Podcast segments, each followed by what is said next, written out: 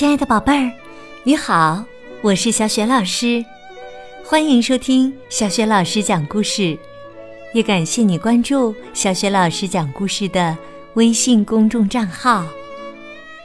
下面呢，小雪老师给你讲的绘本故事名字叫《老爷爷的橡树》，选自中国少年儿童出版社出版的《开心的米粒茉莉》系列绘本。这个绘本故事书的文字是来自新西兰的作家吉尔皮特，绘图是克雷斯莫雷尔，译创金波。好了，接下来呀，小雪老师就给你讲这个故事了。老爷爷的橡树，在小镇边上有一座很古老的房子。里面住着佩吉爷爷和佩吉奶奶。这一天呢，米莉和茉莉来到他们的花园里，看见一棵橡树。他们俩从来没见过这么大的橡树。佩吉爷爷说：“我们这棵橡树啊，有一百岁啦。”他看看佩吉奶奶。又说：“根据他的计算呐，我们也快一百岁了。”佩奇爷爷和佩奇奶奶可好了，对大家就像亲人一样。每次有客人来，佩奇奶奶都会下厨房做草莓酱，热情招待客人。小镇上的每个人呐，都吃过他做的草莓酱。生活困难的时候，佩吉爷爷要是知道谁家缺木柴，他就会推着手推车去送木柴。小镇上每家的厨房里，都有过他送来的木柴呢。小镇上的人。都喜欢佩吉爷爷和佩吉奶奶。米莉和茉莉几乎每天都来他们家玩儿，亲的呀，就像一家人。这一天，天都亮了，佩吉爷爷还躺在床上。要是在往常啊，佩吉爷爷早就起来干活了。今天是怎么回事呢？这让米莉和茉莉很吃惊，佩奇奶奶也很着急，她让米莉和茉莉快去请斯米利医生来。他们一听，立刻撒腿跑了出去，用最快的速度去请医生。没过一会儿，斯米利医生就赶来了。检查过后，他安慰佩奇奶奶说。您不用担心，佩吉爷爷呀，只是太累了，他应该好好的歇一歇。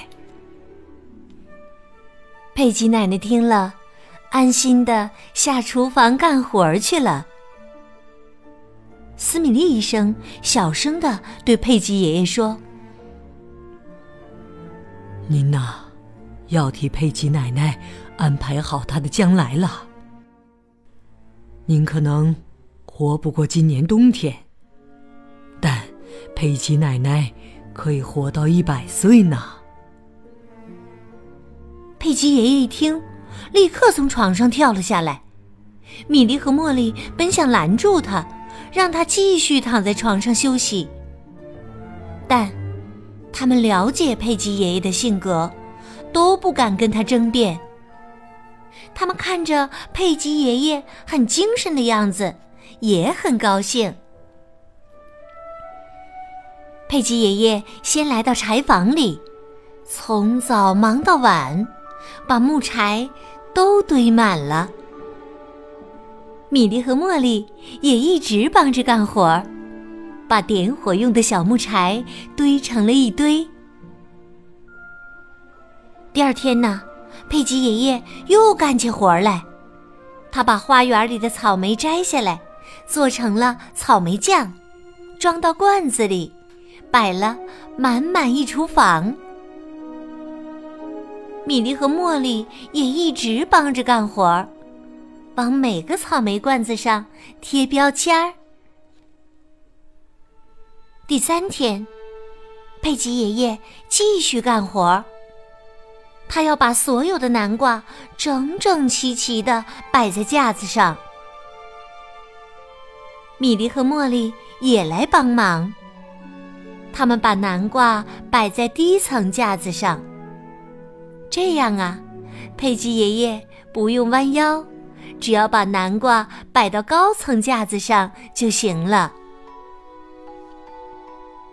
第四天，佩奇爷爷继续干活，他把所有的土豆都装进了口袋，还送给米莉和茉莉每人一口的土豆，让他们带回家吃。第五天。米莉和茉莉又来了，他们发现佩奇爷爷坐在橡树下，身边的篮子里已经装了满满一篮子橡子。佩奇爷爷拿起一颗橡子说：“孩子，你们看，谁能想到这个小家伙会长成一棵大橡树呢？”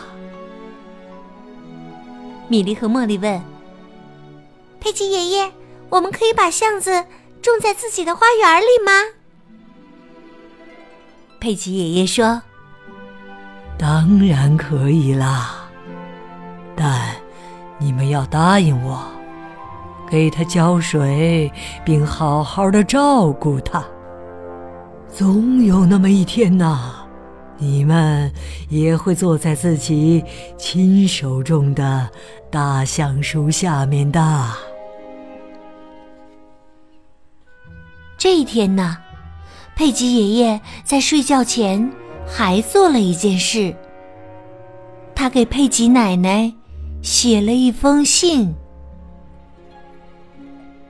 亲爱的佩吉奶奶。”我给你准备了南瓜、土豆和木柴，足够你用到一百岁了。草莓酱也足够分给小镇上每个人一罐了。请把我埋在大橡树下面，我在那里等你。爱你的。佩吉爷爷。第二天早晨，佩吉爷爷去世了。有一天，一个负责城市规划的人来拜访佩吉奶奶。他说：“这里要建高速公路，政府想砍掉这棵橡树。”想请您搬到别处去住。佩吉奶奶说：“我不能离开佩吉爷爷。”那人又说：“他可以和您一起搬走啊。”佩奇奶奶说：“不，佩吉爷爷呀，不能搬走，他在橡树下等我呢。”这个负责城市规划的人也很爱树，他觉得不应该打扰佩吉爷爷和橡树，于是答应不砍掉大橡树。佩吉奶奶很感谢他的理解，送给了他一罐草莓酱。佩吉爷爷算得真准呐！这天晚上，佩奇奶奶过完了她一百岁的生日。上床睡觉前，她把最后一块木柴扔进了火炉。第二天早晨，佩奇奶奶也去世了。她走的很平静。佩吉奶奶和佩吉爷爷在橡树下团聚了。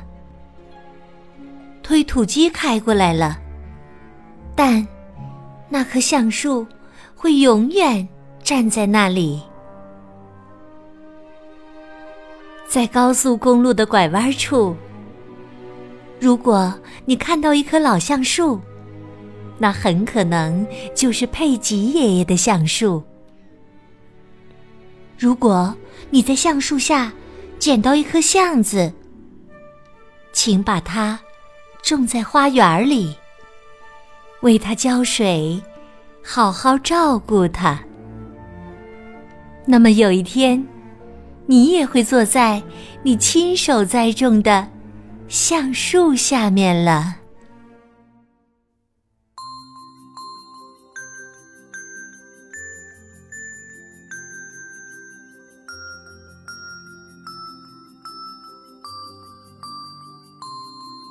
亲爱的宝贝儿，刚刚你听到的是小学老师为你讲的绘本故事《老爷爷的橡树》。宝贝儿，你还记得故事当中善良的佩吉爷爷和佩吉奶奶都为小镇上的人们做了哪些事情吗？如果你知道问题的答案，欢迎你通过微信给小雪老师留言。小雪老师的微信公众号是“小雪老师讲故事”，欢迎宝宝、宝妈和宝贝来关注。宝贝儿就可以每天第一时间听到小学老师更新的绘本故事了。如果喜欢，别忘了随手转发给更多的微信好朋友，或者在微信公众平台页面的底部留言点赞。小学老师的个人微信号也在微信平台的页面当中，可以添加我为微信好朋友。更方便的参与小学老师组织的有关绘本的阅读和推荐活动。好啦，我们微信上见。